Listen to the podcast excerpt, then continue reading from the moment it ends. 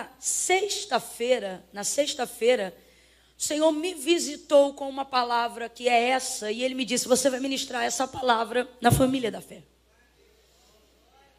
E eu venho ruminando essa palavra desde então. Mas quando eu cheguei aqui e vi a mesa da ceia, eu perguntei para a Bela, eu falei, hoje é ceia? E ela disse, é. E eu fiquei apavorada, porque na minha cabeça eu pensei assim, essa palavra não tem nada a ver com a ceia. Eu vou falar aqui do corpo, eu vou falar do sangue, eu vou falar do pão. Aí eu fui lá para o Novo Testamento e falei, eu vou falar, eu vou falar, eu vou falar. E o Senhor disse assim, então tente falar aí, tente falar o que você quer e não o que eu quero. Para você ver o que, que vai dar. Então, irmão, deixa Deus traçar o caminho dele tá bom? Tem algo muito profético de Deus nessa noite em nosso meio. Algo que começa nessa noite, mas fala sobre muito do que Deus ainda fará esse ano na nossa vida. E por isso, Gênesis 21 é tão atípico que eu estou tentando me justificar. Gênesis capítulo de número 21. Nós vamos ler dos versículos de número 9 em diante. Gênesis 21, dos versos 9 em diante, quem achou, diga amém. amém. Maravilha, diz assim o texto sagrado. Mas Sara viu que o filho de Agar, a egípcia, o qual ela dera à luz a Abraão, zombava de Isaac. E disse a Abraão: Deita fora esta escrava e o seu filho, Pois o filho desta escrava não herdará com meu filho Isaque. Preste atenção, deita fora esta escrava. Então, complete aí após mim, por favor. O que Sara disse? Deita fora esta. Deita fora esta. Pois o filho desta não herdará com o meu filho Isaque. E pareceu isto muito penoso aos olhos de Abraão por causa do seu filho. Mas Deus, porém, disse a Abraão: Não te pareça isso mal por causa do moço e nem por causa da tua serva. Olha como Deus responde, gente. Não te pareça isso mal por causa do moço, e nem por causa da sua serva, nem por causa da sua. Mas em tudo que Sara te diz, ouve a sua voz, porque em Isaque será chamada a tua descendência, mas também do filho desta, desta serva farei uma nação, porque ele também é da tua descendência. Então se levantou Abraão de madrugada, tomou o pão, um odre de água, e os deu a Agar, e pondo sobre o ombro dela, também lhe deu o menino e a despediu. Diga comigo, despediu. Diga mais forte, diga despediu. Despediu, e ela partiu e se foi andando errante pelo deserto de Berseba. E consumida a água do odre, colocou o menino debaixo de um dos arbustos e foi assentar-se em frente dele a boa distância, como que a um tiro de arco, pois dizia que eu não veja morrer o menino. E sentada em frente dele, chorou, levantou a voz e chorou. E ouviu Deus a voz do menino e bradou o anjo de Deus a Agar desde o céu, dizendo-lhe: Que tens, Agar? Não temas, Deus ouviu a voz do rapaz desde o lugar onde ele está. Ergue-te, levanta o rapaz, toma-o pela mão, pois dele farei uma grande nação. Então Deus abriu os olhos e ele viu ela viu um poço e encheu de água o odre e deu de beber ao rapaz. Deus estava com o rapaz que cresceu e habitando no deserto, ele foi flecheiro. Somente até aqui você diga amém. Diga amém por essa palavra. Amém. Cadê o menino que foi embora daqui? Volta aqui que eles vão pensar que a gente brigou. É só para me dar 15 minutos para eu me orientar. Daqui a pouco eu quero que você volte. Oh, aleluia. Glória a Deus. Em Gênesis 21, Sara e Abraão já estão vivendo o cumprimento pleno do propósito e da promessa que Deus havia feito a Abraão em Gênesis 12.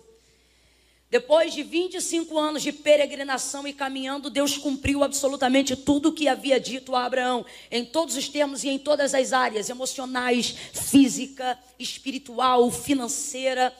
E agora no capítulo 21, Abraão está oferecendo um grande banquete a pedido de Sara, que é mãe de Isaac, filho da promessa. A casa está em festa, está todo mundo muito alegre, muito feliz. Tem comida, tem música, tem bebida, tem convidados, até porque Abraão não faz dos seus servos escravos, mas torna seus servos como se fosse da sua família. A casa de Abraão é uma casa tão repleta de gente, porque Deus o prosperou tanto, que há mais de três gerações que se há contada de servos dentro da casa de Abraão. Ou seja, ser servo de Abraão era tão bom negócio, tão bom negócio, tão bom negócio, que mesmo tendo a oportunidade, depois de um tempo de serviço e um tempo de salário, porque Abraão não tinha escravos, eles poderiam ir embora e constituir suas próprias vidas, mas o texto diz que eles não iam embora, porque viver nos arredores da cobertura de Abraão era muito bom, era muito favorável. Então Abraão tinha servos nascidos de servos, como diz o texto, tamanha prosperidade, honra e cobertura que as pessoas sentiam ao estarem no mesmo lugar que Abraão estava, porque de fato e de verdade a promessa de Deus havia se cumprido na vida de Abraão quando o Senhor o dissera: Em ti serão benditas todas as famílias da terra. Aleluia. Agora, num tempo de gozo, de alegria, num dia onde o banquete do desmamamento de Isaac, o filho da promessa, está acontecendo, o texto diz que Sara está muito alegre. Completa aí só para eu saber se você está enganjado comigo. Sara está muito muito alegre. Ela está tão alegre que ela não se contém. O texto diz que ela anda pela casa diante de Abraão e ela começa a reproduzir coisas da sua história. Ela começa a dizer assim: "Ê Abraão, quem diria, hein? Quem diria que Sara, tua mulher, te daria um filho?" E ela continua, ela diz: "Ê Abraão, quem diria que Sara amamentaria este filho?" Porque quando Deus disse que daria a Abraão um filho e quando Sara entende que é ela mesma que vai gerar esse filho que Deus prometera, ela não tem condições de imaginar a manutenção do crescimento de Isaac vindo de sua própria mama, do seu próprio leite, porque para ela já era sobrenatural ver isso acontecer dentro do seu ventre. Então o tempo todo Deus fala de filho e ela entende e agora tem um filho, mas ela não imaginava que ela ia amamentar. Então o texto revela como ela está grata, como ela está alegre, como ela está surpresa não só de ter gerado, mas de ter amamentado, porque são coisas distintas. Às vezes a mulher gera o filho e não gera o leite. Há mulheres que nem geram filhos e conseguem gerar leite por causa do poder psicológico do quanto desejam gerar. Eu, por exemplo, quando era criança, logo que nasci, né, a minha mãe tinha muito leite e uma vizinha nossa não tinha leite para dar ao filho. E aí naquela época a gente chamava de irmão de leite, que era a capacidade de que outra pessoa tinha de amamentar um filho que não era dela, uma vez que alguém gerou, mas não teve condições de amamentar. Quando você olha para a vida de Sara, nós estamos falando de uma mulher bem velhinha, enrugadinha e de cabelo muito branquinho. Então ela está extremamente vaidosa dentro de casa alegre e dizendo: Abraão, quem diria? Olha o que ela está dizendo: Eu gerei e como se isso não fosse o bastante, ela diz: Abraão, eu também amamentei. Mas isso só surpreende a Sara, isso não surpreende a Deus. Por quê? Porque Deus jamais vai te dar uma promessa e depois de cumpri-la, te deixará sem condições de manter aquilo que ele te entregou. E a amamentação fala disso. Lembra quando Deus introduziu diretamente milhões através da geração de Josué e Caleb na retirada do Egito e os colocou em Canaã? Uma das das maiores características da terra da promessa em Canaã era uma terra que mana leite e mel. Por quê? Você não pega uma multidão de milhões de pessoas e coloca eles para serem latifundiários numa terra aonde eles ainda vão ter que plantar para colher, porque senão essa geração vai morrer. Eles não vão ter condições de dar manutenção a isso. É por isso que Deus levanta o profeta Josué depois da morte de Moisés e lembra o povo daquilo que Deus estava fazendo, dizendo para eles: "Olha, Lembra o que o Senhor vos fez? Eu vos dei, assim diz o Senhor, terra que não plantastes, cidades que não edificastes, e vocês escolheram das vinhas e dos olivais que não plantaram. Por quê? Porque a terra era do Eteu, do Eveu, do Cananeu, do Amorreu, e estava todo mundo lá, e aí Deus teve que tirar esse povo, mas tirou o povo, mas o que eles semearam ficou lá, o que eles plantaram ficou lá. E alguém diz assim, Camila, mas será então que Deus não é injusto? Porque a Bíblia diz que o que o homem planta, planta, ele colhe. Duas verdades. Primeiro, ninguém mandou eles tomarem posse de uma terra que já pertencia a outro. Oh, aleluia. E segunda coisa que a gente tem que ter em mente Nas coisas de Deus acerca da promessa, aquilo que é meu não passa a ser do outro por uso capião. É meu, é meu. Então o povo entrou. Agora veja, alguém se ainda pensar, Camila, será que não há injustiça? O povo entrou e comeu do que não plantou, morou em casa que não construiu, ganhou terra da qual não semeou, bebeu vinho da uva que não plantou? Não, meu irmão. Isso aqui são 400 anos de salário atrasado na terra do Egito, sendo pago de maneira corrigida em Canaã. E aí o que Deus vai fazer para dar manutenção a este povo? Vai os introduzir numa terra que mana leite e mel, porque leite fala de manutenção. Você sabe disso que uma criança pode sobreviver até sem água, mamando somente o leite materno por seis meses, sem consumir nenhum outro tipo de líquido. Quem já ouviu? Quem sabia disso? Quem sabe disso? Deus está dizendo: Ei, quando eu te faço uma promessa, eu não te deixo desesperado depois que eu cumpro, eu gero manutenção em cima daquilo que eu te dei. Camila, eu ainda não entendi, então vai entender rasgado. Deus está dizendo: ei, quem dá o filho também dá o leite. Deus está dizendo: eu estou trazendo sustentação, Sara, para aquilo que eu te fiz gerar para aquilo que eu coloquei nas suas mãos. Esta palavra deve gerar paz no seu coração. Que tipo de paz, Camila? A paz que você precisa entender que quando Deus cumpre algo, Ele não te dá tchau porque fez a parte dele. A paz de um Deus que, se te dá uma casa, vai te dar condições de fazer a reforma. A paz de um Deus que, se foi Ele que te deu o carro, você vai ter dinheiro para botar gasolina. Se foi Ele que te inscreveu nessa faculdade, você não vai ficar trancando matrícula uma vez a cada seis meses. Quando é Deus que dá, quando é Deus que faz, Ele cuida da manutenção daquilo que Ele te entregou. Deus não te daria um filho que você não fosse capaz de educar. Deus não te daria um emprego que você não fosse capaz de manter. Deus não te daria um ministério para você sucumbir debaixo dele. Deus está dizendo: aquilo que eu te fiz gerar também te farei manter, te farei manter, te farei manter. Sara está maravilhada alegre demais, porque ela já não imaginava ter e agora ela se vê mantendo o que não podia nem ter.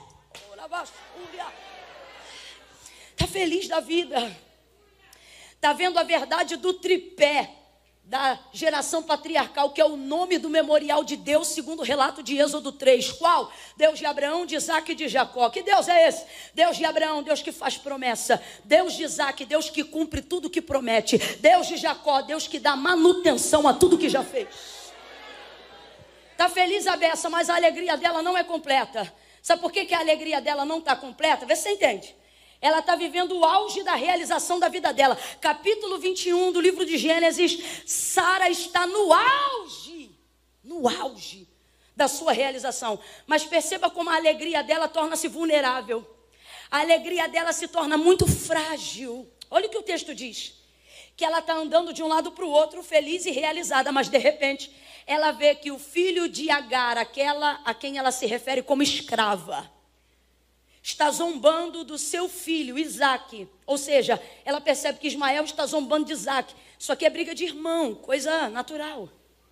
Aí ela olha e isso rasura a alegria daquele momento que deveria ser plena. Mas sabe por quê que vai rasurar? Porque quando você tem pendência dentro da casa, a tua alegria fica vulnerável. Você pode estar vivendo o seu momento, mas se você tiver pendência, basta você olhar para a pessoa ou para a pendência, para aquilo fragilizar a sua alegria. Por exemplo, dependendo do nível de pendência que você tem com o seu vizinho, você pode estar vindo alegre, alegre, alegre. Dependendo do nível de pendência, só de ver ele no portão da tua garagem antes de entrar, aquilo já rasura a tua alegria. Você pode estar numa igreja feliz, pode estar abençoado, cultuando ao Senhor. Se de repente senta próximo a você alguém que tem problema contigo, no bairro, na região, ou na própria igreja, aquilo já limita o teu culto, que estava tão bom. Porque você pode estar pleno, você pode estar feliz, mas se houver alguma pendência na sua casa, na sua vida, nas suas emoções, aquilo que era para ser, uau, fica. Hum, se torna frágil. Não é que você não fica alegre, mas sua alegria é facilmente atingida e vulnerável. E aí agora o que Sara vai dizer? Vai dizer que a alegria dela é o que ela vai demonstrar. Está sendo atingida por causa da brincadeira ou da zombaria que Ismael está fazendo com Isaac, o filho de Sara, o filho da promessa. Meu irmão, ela vai fazer um barraco gospel. O texto diz que ela olha para Abraão e diz: Deita fora esta escrava e o filho desta escrava, porque o filho desta escrava não vai herdar com meu filho Isaac. Mas a gente volta capítulos um pouco mais antes do capítulo 21 e a gente sabe que Ismael não tem nem idade para ter pendência com Sara. O que, que está acontecendo aqui de verdade, gente? O que está acontecendo aqui de verdade é que H não passa pela goela de Sara há muito tempo. Só que a gente olha para H e é fácil dizer, realmente, também não passaria da minha. Foi para a cama com meu marido? Foi, mas ela foi na condição de sua serva. Foi porque você mandou. Comece agora a analisar apenas por alguns instantes a condição de H. H era alguém que jamais poderia desobedecer o mando de Sara. Sabe quem é ela? Uma das servas mais antigas da casa. Uma das primeiras peregrinações que Abraão e Sara fizeram rumo ao cumprimento da promessa foi ter que descer a terra do Egito. Sabe aonde Agar aparece? Na subida. Ela vem como uma serva conquistada do Egito para servir a Sara. Sabe quem é Agar? No capítulo de número 18 do livro do Gênesis, uma das servas mais amadas, mais dedicadas e mais leais. É por isso que há citação do seu nome antes mesmo do capítulo 21. Aí olha isso, Sara ainda não conhecia Deus direito, ainda está caminhando para conhecer o Senhor. Então ela tenta dar uma ajudinha na promessa que Deus tinha feito de que ela teria um filho. E aí quem ela vai chamar para ajudar? A serva Agar. Ela chega para Agar e agora pare de olhar só pelo lado de Sara e comece a olhar pelo lado de Agar. Alguém que serve a um senhor, no mínimo 30 anos mais velho do que ela, e serve uma senhora, no mínimo 30 anos mais velha do que ela. Alguém que ela viu e sabia que Deus cuidava deles. Alguém que no dia que andou errante pela primeira vez no deserto de Sur, ela chamou El Roy, ela começou a falar em hebraico. Ela dizia: Ouviu Deus que me vê, ela reconheceu esse Deus. Alguém que via em Sara muito mais do que uma senhora, um ente materno. Alguém que dava a Abraão o respeito que se presta a um pai. Agora, esta moça, que eu não sei quantos anos mais nova, mas no mínimo 30 anos mais nova do que Abraão, vai ouvir Sara dizendo: deita com ele. E quando ela manda, porque a senhora não pede, a senhora manda, quando ela manda, deita com Abraão, ela diz assim: Abraão, deita com Agar, ela é a minha serva.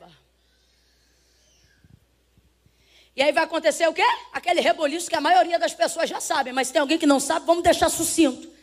Ela engravida e Sara fica agoniada e perturbada por quê? Porque Agar não está sabendo lidar com o poder que recebeu. E por que, que não está sabendo? Porque foi chamada para ser serva, não para ser senhora. E foi Agar que delegou a ela um poder que ela não estava preparada para administrar. Então, às vezes, a gente reclama do que cria, reclama do que permite, reclama do que deixam fazerem, reclama da autoridade que a gente delega, reclama do poder que a gente manda. Porque, na verdade, muitas vezes, a gente constitui as pessoas em cenários que são confortáveis para nós, mas não são para elas. E depois se incomoda quando vê elas agindo diferente de como nós agiríamos se fosse elas. Porque H foi chamada para ser serva e até este momento jamais, senhora. Mas como se comportar como uma serva tão abnegada, carregando a semente do homem com quem Deus fez uma aliança?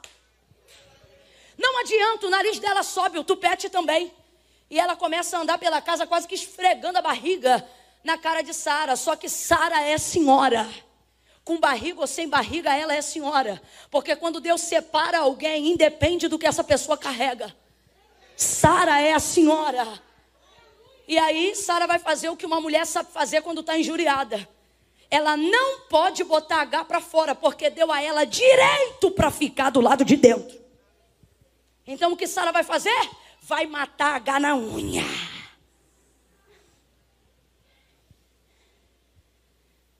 Na unha. Só que ela não pode falar. H não pode reclamar. H não pode fazer gabinete. H não pode se queixar. Quem aqui já teve que lidar com uma mulher ou com uma mãe em dias de tensão? Já deve ter ouvido, vez ou outra, uma mãe, uma avó e uma tia no meio de uma luta dizer: Eu vou sumir, hein? Porque tal pessoa pode dizer isso, mas H não podia. E aquilo que eu não consigo manifestar do lado de fora, normalmente me derruba do lado de dentro. E num ataque desesperado, o texto diz que H sai de casa.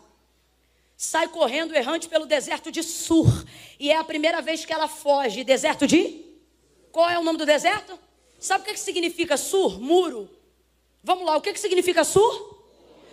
No caminho de fuga, o anjo aparece para ela e diz: Faz o que aqui, H? E dá para ela uma ordem dizendo: Volta, e ela tem que voltar.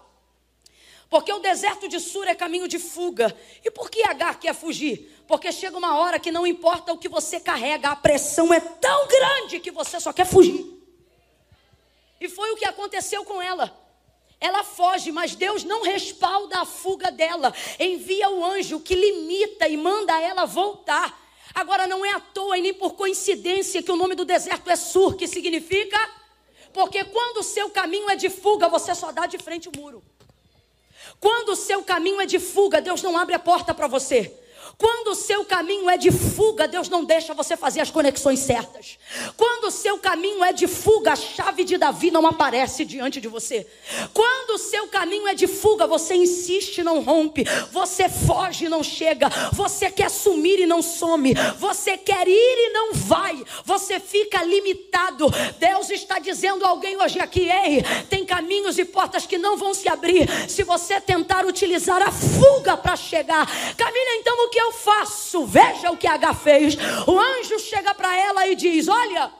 Ela diz: Eu roi, eu vi o Deus que me vê. Aí ele diz: E o nome do menino será Ismael, que significa o Senhor ouve. Então veja, ela está dizendo: Eu vejo que me vê. Quando ele diz Ismael, ele está dizendo para ela: Agar, o Senhor ver e também. Isso faz Deus ser testemunha ativa de tudo que ele participa. O que Deus está dizendo para H é: H, eu estou vendo e eu estou ouvindo tudo. Às vezes a gente ouve uma coisa e não pode fazer nada. Às vezes a gente vê uma coisa e não pode fazer nada. Só que Deus está dizendo: tudo que eu vejo e eu ouço, eu considero. E tudo que eu considero, eu determino uma ação sobre aquilo. Dê uma olhada para o período que o povo estava no Egito. Quando é que as coisas começam a mudar? Diz o texto: Eu, o Senhor, vi, ouvi e desci para livrar o meu povo. Existem circunstâncias na sua vida e situações que você vai ver, vai ouvir, Outras pessoas verão, saberão, mas não testemunharão. Mas Deus te trouxe aqui para dizer: Eu estou vendo tudo, eu estou ouvindo tudo, eu estou considerando tudo. E se eu considero, eu vou fazer uma coisa. E a primeira coisa que ele faz é dar para Agar um motivo. Para quê? Para aguentar a pressão. Porque a gente não foge por causa da pressão, a gente foge por não ter motivo para aguentar o que a gente aguenta. Só que agora ela tem um motivo, porque o Senhor diz para ela: Esse menino eu também vou, vou cuidar. Ele se chama Ismael, e eu também vou ser com a descendência dele. Mas agora, H, volta e te humilha debaixo da mão da tua senhora. Aí ela vai ter que voltar e se humilhar. E a gente tem que aprender isso na nossa vida. Quando a gente não tem para onde ir, tem que aprender a fazer o caminho de volta. Por mais humilhante que isso pareça. Ela volta se humilha. Sabe o que ela vai fazer? O que Salomão disse quando falou: levantando-se contra ti o espírito do governador, não saia do teu lugar. Sabe como é que a gente interpreta esse texto? Achando que tem que afrontar achando que tem que confrontar. Só que o que o texto está dizendo na sabedoria, quando ele diz, levantando-se contra ti, o espírito do governador, o que é isso? Uma hierarquia, alguém superior. Ele não está dizendo combata, ele está dizendo submeta-se. Não meça forças com quem você não vai ganhar. É o que ele está dizendo. Estou falando de hierarquias, estou falando de convivência. E o princípio da obediência vai corrigir tudo. Volta ela, Sara tem que receber de volta, mas nunca mais H desce na goela dela. Nunca mais. Quando ela chega no capítulo 21, chamando H de escrava, isso não é só nomenclatura, isso é comportamento. Para ela chamar H de escrava, uma vez que ela estava sobre a tutela de Sara e não de Abraão, comece a imaginar qual é o tipo de vida que H leva dentro daquela casa. Que tipo de água ela bebe? Que tipo de tenda ela dorme? Que cama ela deita? Que tipo de comida é oferecida para ela? Porque Sara a chama de escrava com muita liberdade. Deita fora esta escrava, porque o filho desta escrava. Não, olha isso, gente. Quando era útil para Sara, era o quê? Mas quando atravessou a minha goela, agora é o quê? Quando ela diz, deita fora ela, porque o filho da escrava está zombando do meu filho, a gente sabe que o problema ali não é a zombaria de Ismael. O problema ali é que essa é a gota que eu precisava para derramar o copo que já estava cheio de alguém que eu não suporto. Então era a oportunidade que ela tinha para colocar H para fora, até porque ela já tinha a garantia de que a promessa tinha se cumprido na vida dela. Camila, eu não estou entendendo, vai entender. Eu vou ser muito específica no que Deus me deu ordem para entregar nessa noite. E é necessário maturidade da nossa parte para ouvir o que Deus está a dizer. Quando o Agar era útil para Sara, ela disse serva. Mas no dia que ela deixou de servir a utilidade que Sara imaginava que ela deveria servir, deixou de ser serva e passou a ser escrava. Agora perceba, não é coincidência no texto. Olha o que o texto diz. Que Sara chama H de escrava quantas vezes? Deita fora esta escrava, porque o filho desta escrava não herdará com o meu filho Isaac. Quantas vezes? Agora, quando Deus se levanta para consolar Abraão acerca do que Sara está fazendo, olha o que ele diz. Abraão, faz o que Sara te diz, porque acerca desta. Ora, acerca desta serva. E acerca do filho desta, ele fala por segunda vez de novo: acerca do filho desta, eu também farei uma nação. Sabe o que Deus está dizendo para mim e para você nessa noite, igreja? Que as pessoas não deixam de ser para Ele quem elas são, só porque deixaram de ser para a gente quem a gente queria que elas fossem. É muito difícil compreender essa realidade, sabe por quê? Nós queremos levar um tipo de vida aonde queremos levar Deus. A amar só quem a gente ama, a cuidar só de quem a gente cuidaria, a zelar só por quem a gente zelaria. E quando a gente percebe, inclusive o reverso, o que? Deus abençoando quem nos aborrece. Isso causa uma confusão muito grande na nossa mente, sabe por quê? Porque nós temos uma perspectiva diferenciada acerca das pessoas. Acreditamos que elas só são boas o suficiente para Deus quando são boas o suficiente para a gente. Se não forem boas o suficiente para a gente, então elas também não devem prestar para Deus.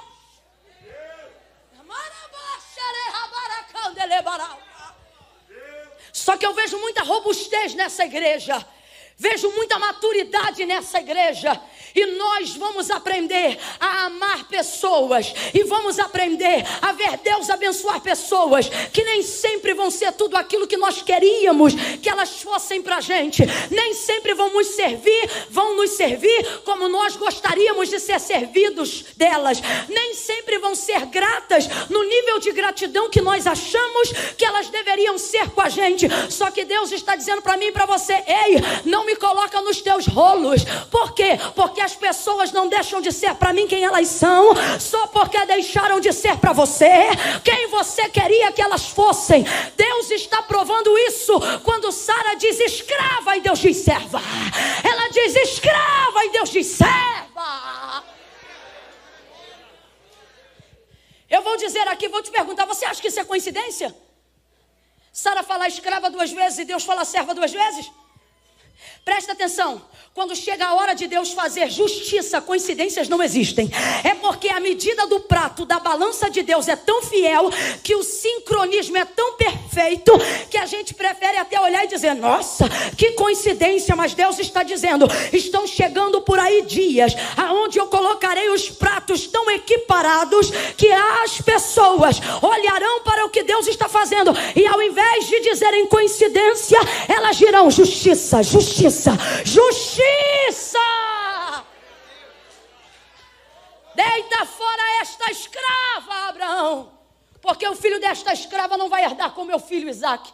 Aí aquilo parece penoso aos olhos de Abraão. Abraão fica perturbado. Por que, que ele fica perturbado? Porque em Isaac ele conhece a fidelidade, mas em Ismael é que ele conhece a paternidade.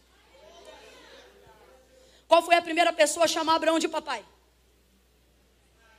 Foi Isaac? Quem chamou Abraão de papai? Quem correu primeiro para os braços de Abraão?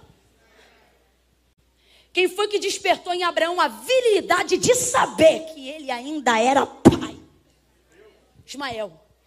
Então o relacionamento que ele tem com Ismael não é igual ao de Isaac, mas também não é inferior.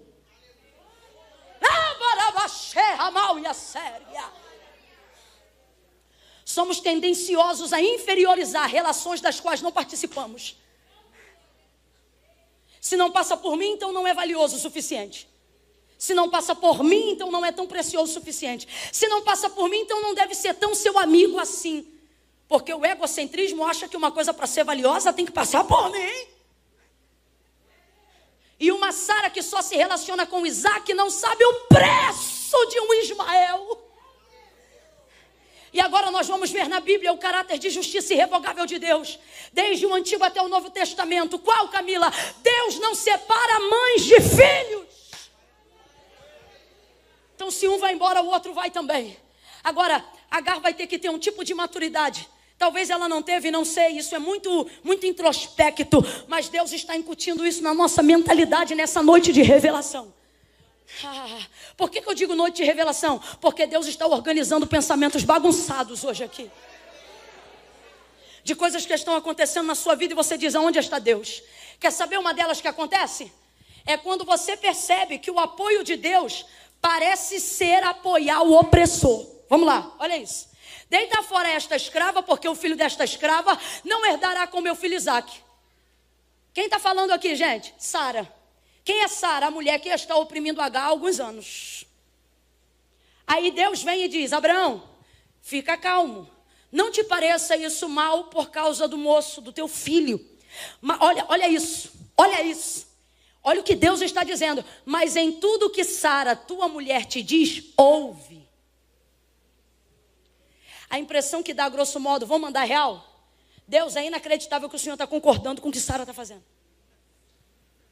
Para a gente que está de fora, quando vê parecer que o plano de Deus corrobora com o plano de quem me oprime, se eu não vigiar, a impressão que eu tenho é que Deus se associou a quem me odeia. Amava porque de fora, Sara diz: deita fora. E o que Abraão vai fazer? Deita fora. Mas ele não faz isso porque Sara manda. Ele faz isso porque Deus manda. Só que o que Deus manda? Ora, Deus manda fazer o que Sara falou. Então, se Deus manda fazer o que Sara falou, Deus deve estar concordando com o que Sara fez. E vamos falar, gente, vamos falar real. A verdade é que a nossa cabeça de vez em quando pira. Quando a gente vê hierarquias que às vezes fazem coisas erradas, mas parece que Deus apoia elas em detrimento de nós. E a gente diz: Deus, meu Deus, olha, Deus não fez nada. Olha, Deus viu o que que. Meu Deus. Mandou embora. E Deus falou: manda. Falou, deita fora. E Deus falou, deita. Cabeça de algumas pessoas aqui estão mais ou menos assim. Camila, eu não sei. Eu estou começando a achar que o errado, inclusive, é certo, porque parece que Deus apoiou quem errou e eu que fiz certo estou errado. Só que Deus não está dizendo, eu concordo com Sara. Deus está dizendo, eu vou usar o que Sara está fazendo para fazer o que eu quero fazer. Mas para quem está de fora, se você ouve Deus dizer, faz o que ela diz, parece que Deus está dizendo, eu concordo com o que ela faz. Só que Deus não concorda, preste atenção. Deus não concorda. Mas Deus vai usar isso como gatilho. Profetize isso para alguém agora e diga: Deus. Não, vamos lá, não, não, não tenha vergonha. Diga: Deus está providenciando um gatilho para te liberar de um rolo.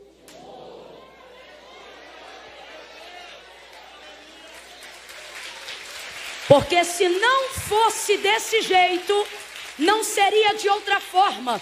Porque fugir H não pode. Quando ela foge, dá de frente com o muro. Então Deus não deixa ela fugir. E é uma complicação. De vez em quando parece que a gente está num sanhaço. Ficar não é bom, mas fugir também não é correto. Aí a gente faz o quê? Deus está dizendo: segura que eu vou criar um gatilho. Ela fica parada. ela não pode fazer nada, vai passar por um processo inconveniente, vai, vai passar por um processo de sofrimento, vai, mas também tem uma coisa: quando ela quer fugir daquilo que ela carrega, Deus não abre a porta, porque Deus não abençoa a fuga, mas quando ela fica e espera a hora certa, Deus prepara a despedida. Sabe o que é a despedida? Deus está dizendo: se você segurar a pressão, eu fecho a fuga e abro o teu destino, eu abro o teu destino. Olha isso, gente. Ele diz: Abraão, pode liberar. Aí Abraão acorda no outro dia de madrugada, antes do sol se levantar. Pega um odre de água, que deve ter no máximo 15 litros, que era o suficiente para ela carregar com apenas a ajuda de um ombro. Coloca na outra bolsa um pão e libera ela e o menino. Se isso vai para a vara de família esse ano, Abraão estava complicado. Com tudo que ele tem, dá para ela água, pão e ainda o menino? Texto diz que ela pega. Olha essa humildade, gente. Porque quando você sai, quando você sai, não, quando você é quase expulso, despedido do lugar que você só ajudou, se você não vigiar, o orgulho diz: larga isso aí. Só que ela segura por causa do menino. E ela sai e o texto diz mais uma vez errante. Por que, que o texto diz errante? Porque H estava errada? Não. Porque errante significa quando você tem que sair sem saber para onde você está? Era o caso dela, ela tem que ir, mas não sabe qual é a direção, porque não se programou para aquilo. Quando Deus usa um gatilho para te livrar de uma situação de anos, nem sempre o caminho vai ficar claro. Só que você tem que passar pelas portas que Deus está abrindo. Ela sai com o menino, pão, água e vai, errante. Ela pensa que está errante, mas ela nunca esteve tão certa. Quando chega a hora de Deus recomeçar, qual foi a palavra que eu usei? Qual é a palavra que eu usei? Tudo fica muito esquisito. Por quê? Porque Deus vai usar você. Deus vai atrelar você as pessoas que não podem se desvencilhar de você, sua família, seu marido, seus filhos. Mas Ele vai te levar por um caminho completamente desconhecido, e por não saber que caminho é esse, você terá a sensação de que está errado e de que está perdido. Mas Deus está dizendo: ei, você não está perdido, eu só estou recomeçando. Sai ela e vai parar agora num novo deserto chamado Beceba, que eu chamo de lugar de recomeço. Por quê? Porque o texto diz que ela chega e agora neste deserto a água do odre acabou. Agora olha isso. A água do odre acabou. Ela anda mais um pouco, não tem mais água, não tem mais pão, não tem mais nada. Mas ela para achando que vai morrer diante de um poço. Preste atenção. Quando ela dá tudo por perdido, ela pega o menino, coloca debaixo de um arbusto. O texto diz que ela se distancia dele cerca de um tiro de arco de flecha. Por quê? Porque ela não queria ver morrer o menino. Ela não queria ver morrer o menino. Aí o texto diz que ela se distancia um cerca de um tiro de arco de quê, gente? De quê? De flecha. É uma medida raríssima para aferir distâncias no Antigo e no Novo Testamento. Na verdade, tirando esse texto, eu só encontro mais uma vez em Eliseu. Depois eu não encontro mais, porque na verdade é uma medida tão longa de distância que as pessoas quase não usavam. Quando Jesus precisava tomar distância dos seus discípulos, o texto diz que o termo usado era um tiro de pedra, coisa de uns três metros, quatro no máximo. Agora, um tiro de arco significa uma distância muito longa. E por que, que tem que ser muito longa? Porque ela jura que vai morrer. Ela jura que o menino vai morrer. E o menino é o filho. Então ela deixa ele lá embaixo e não quer ouvir o choro, não quer ouvir o gemido. Porque se mãe ouvir o choro, socorre. Se mãe ouvir o choro, ela volta. Então ela não quer ouvir. Ela vai para longe o suficiente. Muito longe muito longe. Mas Deus está dizendo: não há distância que te coloque longe o suficiente do que eu te fiz gerar. Deus está dizendo: se você não ouvir, eu vou ouvir. Se você não descer, eu vou descer. Deus está dizendo a alguém: você não vai fugir. Não de novo. Você vai recomeçar. Olha isso, gente. O menino está lá embaixo, ela se distancia dele, a água do odre acaba. E ela pensa: acabou. É o fim, é a minha morte, é a morte dele, é a morte de todo mundo. Aí ela deixa o odre, vai para o chão e chora. Aí o anjo aparece e diz: Que tens, Agar? E em versões mais antigas vai dizer assim: Por que choras, Agar? Rapaz, tem hora que o céu parece até que é engraçado. A mulher está com o filho chorando debaixo de um arbusto. A mulher está sem água dentro do odre. Despedida na madrugada, andou a noite inteira, agora já está virando quase o dia. O anjo está vendo ela chorar, desce e pergunta: Por que choras, Agar?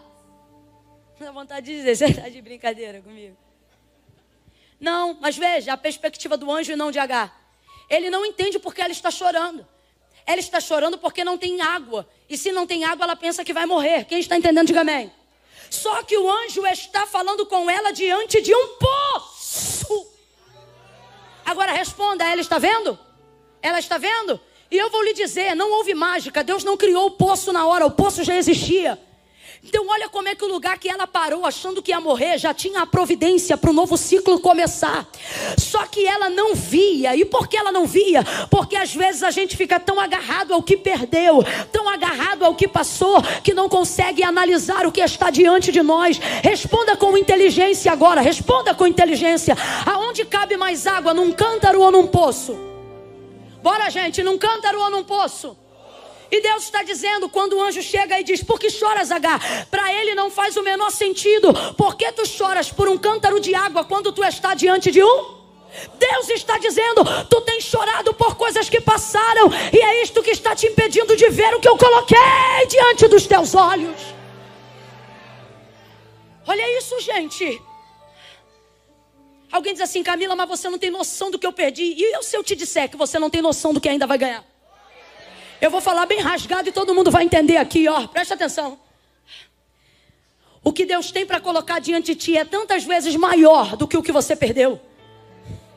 Eu vou falar de novo. O que Deus colocou diante de ti é tantas vezes, infinitas vezes, tão maior do que o que você perdeu, que você vai ficar sem graça de ter chorado pelo que deixou para trás. Ele é.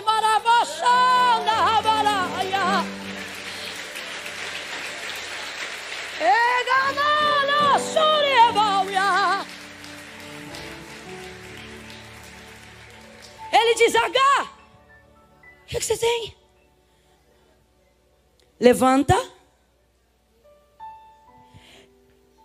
Pega o odre. Ai, irmãos, isso aqui é uma, lição, uma lição preciosa. Pega o. Pega o. Quem deu esse odre para ela? Esse odre veio da casa de quem? E às vezes, tudo que eu quero é esquecer de onde eu vim. Tanta dor aquilo me fez. Só que presta atenção. Só consegue pegar água do poço quem tem na mão? Odre. Lembra de Jesus dizendo, estou com sede, e ela dizendo, mas como é que você vai beber se você não tem vaso? Ele estava disposto a beber do dela, João 4. Agora veja, ela só vai ter condições de dar de beber água para o menino e beber água e não morrer, porque a água do odre acabou, mas ela continuou levando o odre. Sobre a esperança de que encontraria água em algum lugar. Agora pensa se H é uma translocada orgulhosa. Pensa se ela é uma iracunda leviana. Pensa na hora da ira, ela pegando o odre, porque se olha para o odre, lembra da despedida. Se lembra da despedida, lembra quem despediu. Se lembra quem despediu, lembra de Abraão. Se lembra de Abraão, vai lembrar de Sara. E se a gente não vigiar na hora da ira, a gente pega o odre da história que a gente escreveu e a gente arrebenta no chão. Porque a gente não quer lembrar de onde saiu. Não quer lembrar de quem nos feriu. E se na hora da ira a gente não vigia, a gente não conta para ninguém da onde a gente veio, a gente não conta para ninguém a história que viveu, porque ela fala muito mais sobre o sofrimento do que sobre o nosso triunfo. Só que Deus está dizendo: "Ei, por mais que vez ou outra te humilhe, por mais que vez ou outra isso te constranja, não desperdice o odre, porque ele não fala só de onde você veio, ele fala por onde você vai recomeçar. Oh, meu Deus! Ela pega aquele odre e enche de água. E é aquela água que vai salvar a vida do filho. Agora, gente, se ela mergulha no poço, ela não tem como voltar. Se acontece um milagre mina água de outro lugar, se ela pega na mão, ela se distanciou até chegar lá, a água já acabou. Teve que ter o odre. Deus está dizendo: você não tem que fingir que não viveu o que viveu para chegar onde eu vou te colocar. Pelo contrário, você tem que separar as coisas e continuar carregando o odre.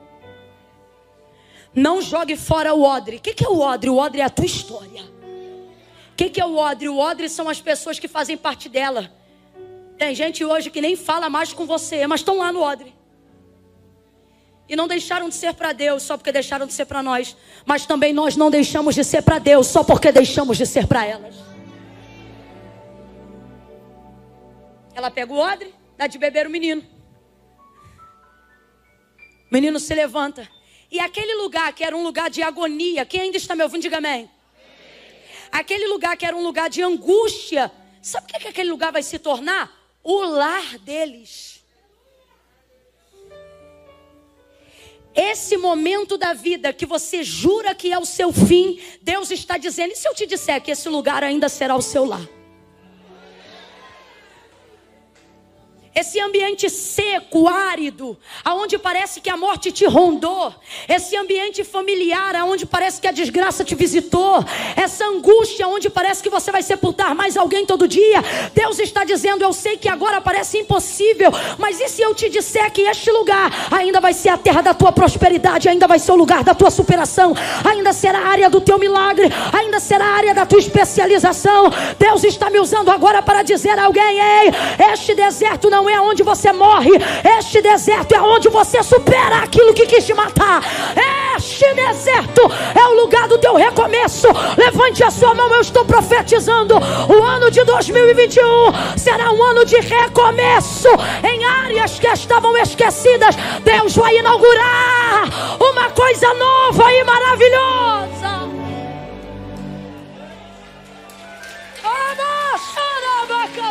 Vamos, chega de atribuir a coincidência coisa, gente, que Deus está atribuindo a manifestação da sua palavra e da sua justiça. Sabe o que Deus está dizendo para mim através da vida de Agar? Ele está dizendo: conheço Sara, conheço Abraão, mas também conheço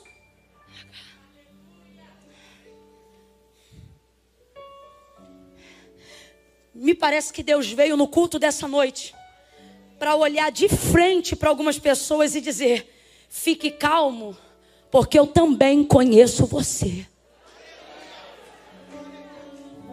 A Bíblia diz: por três coisas se alvoroça a terra, disse Salomão. Ele diz: a escrava quando reina, a serva quando fica herdeira da sua senhora e é desprezada quando casa. O que, que é alvoroço? É burburinho. Quando aquela irmã que já passou dos 40 diz, vou casar, todo mundo fica, menina, tu não acredita. Olha o que, que acontece, entendeu? Quando alguém é mordomo, muitos andam da casa de alguém, e quem é? É o Zé, que não tem nada. Daqui a pouco o, o patrão vai embora, não tinha família, pega a fortuna inteira e de vez de fazer filotropia, coloca tudo na mão do Zé. Ah, meu irmão, vira notícia na cidade. Deus está dizendo para as pessoas que estão me ouvindo hoje: Eu vou fazer na sua vida, nesse lugar de incômodo, algo que você não imagina. Algo que vai alvoroçar a terra. Levante a sua mão, porque eu não estou falando o que eu quero, eu estou falando que Deus está me dando ordem. E Deus está dizendo para algumas pessoas: o que eu vou fazer na tua história vai causar um alvoroço. Isso. Oh, o que eu vou fazer na sua história vai alvoroçar a gente lá no Nordeste. O que eu vou fazer na sua história vai alvoroçar a gente na tua rua. Porque eu vou entrar por um caminho que ninguém espera. E as pessoas vão ficar impressionadas como tanto que eu te conheço. Agora olhe, gente, não é coincidência, o texto diz: cresceram ali, prosperaram ali. E o texto diz: e o menino cresceu e se tornou flecheiro. Complete aí: o menino cresceu e se tornou. Pelo amor de Deus, Ismael, você pode ser o que você quiser. Você está livre. Sua mãe também Deus fez livre. Você pode ser o que você quiser. Se ele prosperou, poderia ser construtor de tendas, dirigente de gado, pastor de ovelhas, arquiteto e algumas dessas coisas ele até foi. Mas o texto diz que crescendo, gente, podia ter sido, falando a grosso modo para todo mundo entender, médico, advogado, juiz. Mas o texto diz que crescendo se tornou. Vem, gente, para a gente fechar junto, se tornou texto diz que quando a mãe dele jurou que ele ia morrer, se distanciou dele cerca o quê? Aí o texto agora diz que o menino cresceu e se tornou o quê? A mãe dele disse que quando ia morrer, se distanciou o quê? E quando ele cresceu, ele se tornou o quê? E a mãe dele pensou que ele ia morrer e se distanciou dele o quê? E quando ele cresceu, ele se tornou o quê? Olha para alguém com muita seriedade e diga: nada disso é coincidência. Olha para mim. Essa depressão que você está atravessando não é coincidência. Essa síndrome do pânico que você está lutando contra não é coincidência. Ter sido traída justamente na área que você foi traída não é coincidência está passando uma decepção na área que você está passando não é coincidência.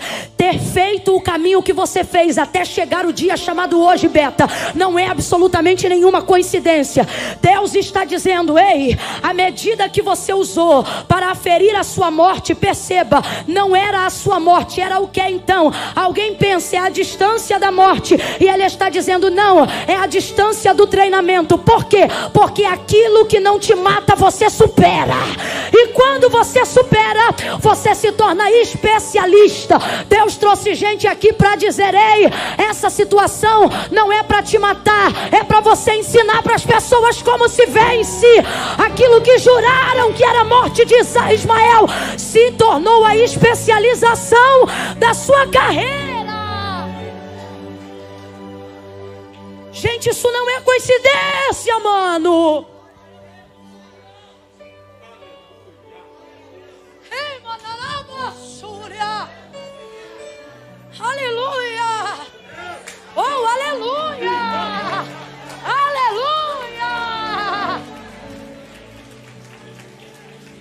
Aqui é muito sério. Deus está dizendo, não é coincidência. Você acha que você sofre tanto nessa área por quê? Por causa de um karma? Sai fora! Você não está vendo que essa área que te arrebenta? Não é a área da tua especialização? Só que na hora da dor você pensa, não. Isso aí é a ferramenta que o cão está usando para ser minha morte. E Deus está dizendo: não, faculdade você já teve. Isso aí é sua especialização. Isso é seu pós. Isso é seu mestrado. Isso é o que vai te dar autoridade. O menino cresceu e não quis ser boiadeiro, não quis ser construtor de tendas, não quis ser administrador de negócios. O menino cresceu e ele quis ser flecheiro. Isso não é coincidência, sabe o que é isso? Isso é H, velhinha. Isso é H de cabelo branco. Isso é H tomando um chazinho do lado de fora, no quintal da tenda das riquezas de Ismael. E ele dizendo: Mamãe, conta aí, como é que foi quando a gente saiu da casa de papai? E ela dizendo: Então, a gente só tinha um pão, um pouco de água, e eu caminhei contigo no deserto, e aí eu te coloquei debaixo de um arbusto, e aí eu disse para que eu não veja ele morrer. Como é que é, mamãe? Eu ia morrer, você ia morrer, e então eu me distanciei de você. Como, mamãe? Um tiro de pedra? Não, um tiro de arco, por quê? Porque você ia morrer, e aí você fez o que, mamãe? Um tiro de flecha, um tiro de flecha, é. Imagine quantas vezes H não contou essa história para Ismael. Abre a mente, gente. Parece que eu vejo um moleque com 15 anos de idade, com 17, indo para o quintal, pegando um graveto, pulindo, tezendo um arco pequeno do tamanho do braço dele. Parece que eu vejo ele tentando mirar qualquer coisa, porque no deserto não tem alvo. Rapaz, quando Deus levanta um homem que consegue fazer um alvo no deserto, esse homem pode acertar qualquer coisa de qualquer lugar. Tem gente aqui que diz: Camila, eu não estou vendo nada onde eu estou. Deus está mandando dizer isso agora para alguém aqui. Deus está dizendo, é porque você é um homem de desertos. Como assim? Você não está limitado aos alvos que te apresentam, é você que limita os alvos aonde você vai chegar. Eu imagino Ismael imaginando um ponto, né? Um lugar imaginário. Aí eu imagino ele com 17, 18 anos pegando o arco tezendo o arco, apertando o arco, imitando uma flecha, colocando na frente e apertando. E dizendo, mãe, vê se foi mais ou menos essa distância aqui. Coisa minha, tá? Eu que estou falando. Ele entezendo, soltando, a flecha indo. Parece que eu vejo ele mandando o H vir. Vem, mãe, vem cá. Foi mais ou menos assim que a senhora ficou de mim? Só que o texto diz que ela não podia ouvir o choro do menino. Rapaz, se mãe ouve choro até quando o menino não está chorando, você imagina que para não ouvir a distância que ela não teve que tomar. Parece que eu vejo o H dizendo assim: não, foi mais longe. Parece que eu vejo, passando mais um tempo, ele mirando, pegando um arco maior. Puxando.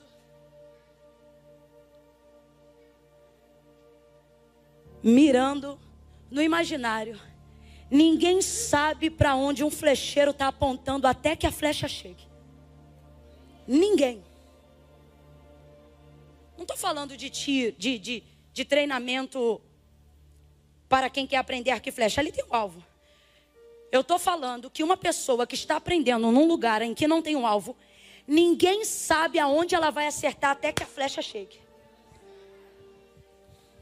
Deus está dizendo para algumas pessoas aqui o que o profeta Eliseu disse para o rei e ele não entendeu.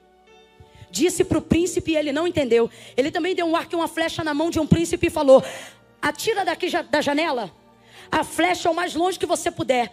E o camarada não entendeu porque não tinha alvo, aí ele atirou fraco. Aí Eliseu deu mais uma chance para ele e disse: Atira de novo. Ele atirou de novo e atirou fraco. Aí Eliseu falou para ele: Então tua vida também vai ser fraca. Teu reinado também vai ser fraco. Por quê? Porque tem gente que só mete a força no arco se tiver o alvo. Mas Deus está dizendo: se você colocar força no arco, mesmo onde ninguém está vendo o alvo, o lugar que a flecha chegar vai determinar onde você pode chegar. Oh, Deus está dizendo aqui: nem todo mundo está vendo o que você está vendo, nem todo mundo consegue alcançar o que você está alcançando, mas não diminua a força do teu arco. Parece que eu vejo Ismael pegando o arco, mirando longe longe e dizendo: Mãe, foi mais ou menos assim. E parece que eu vejo o H dizendo para ele: Foi. E quando ele viu que ele era capaz de entesar uma boa flecha num bom arco, eu acho que ele percebeu que seria bom naquilo. E ele se tornou. E eu vou te perguntar com essa cara de crente que tu tem. Tu acha que é coincidência? Só quem não acha que é coincidência. Mas era Deus pegando aquilo que alguém jurava que ia ser a morte e transformando no lugar da especialização dele. Alguém diz assim: ei, você vai morrer dessa depressão. Deus está dizendo: não, você vai vencer ela e vai mostrar para os outros como é que cura. Alguém aqui está passando por uma dificuldade na vida conjugal. E alguém está dizendo: olha, acho que não vai ter jeito, não, hein? Você vai ter que separar. Deus está dizendo: não vai ter divórcio. Eu vou fazer você colher uva onde não plantou. Eu vou fazer vir vinho no final desse casamento. E alguém vai te perguntar como você sobreviveu. E você vai dizer: Eu não sobrevivi só, eu superei. Isso que hoje alguém jura que é a área da tua morte, assim diz o Senhor, é a área da tua especialização. Só quem acredita nisso fica de pé num salto de glória para a gente orar agora. Camila, eu acredito nisso. É nisso que eu acredito. Eu não acredito que Deus está me deixando. Alguém usou essa toalhinha aqui, gente? Não, né? Glória.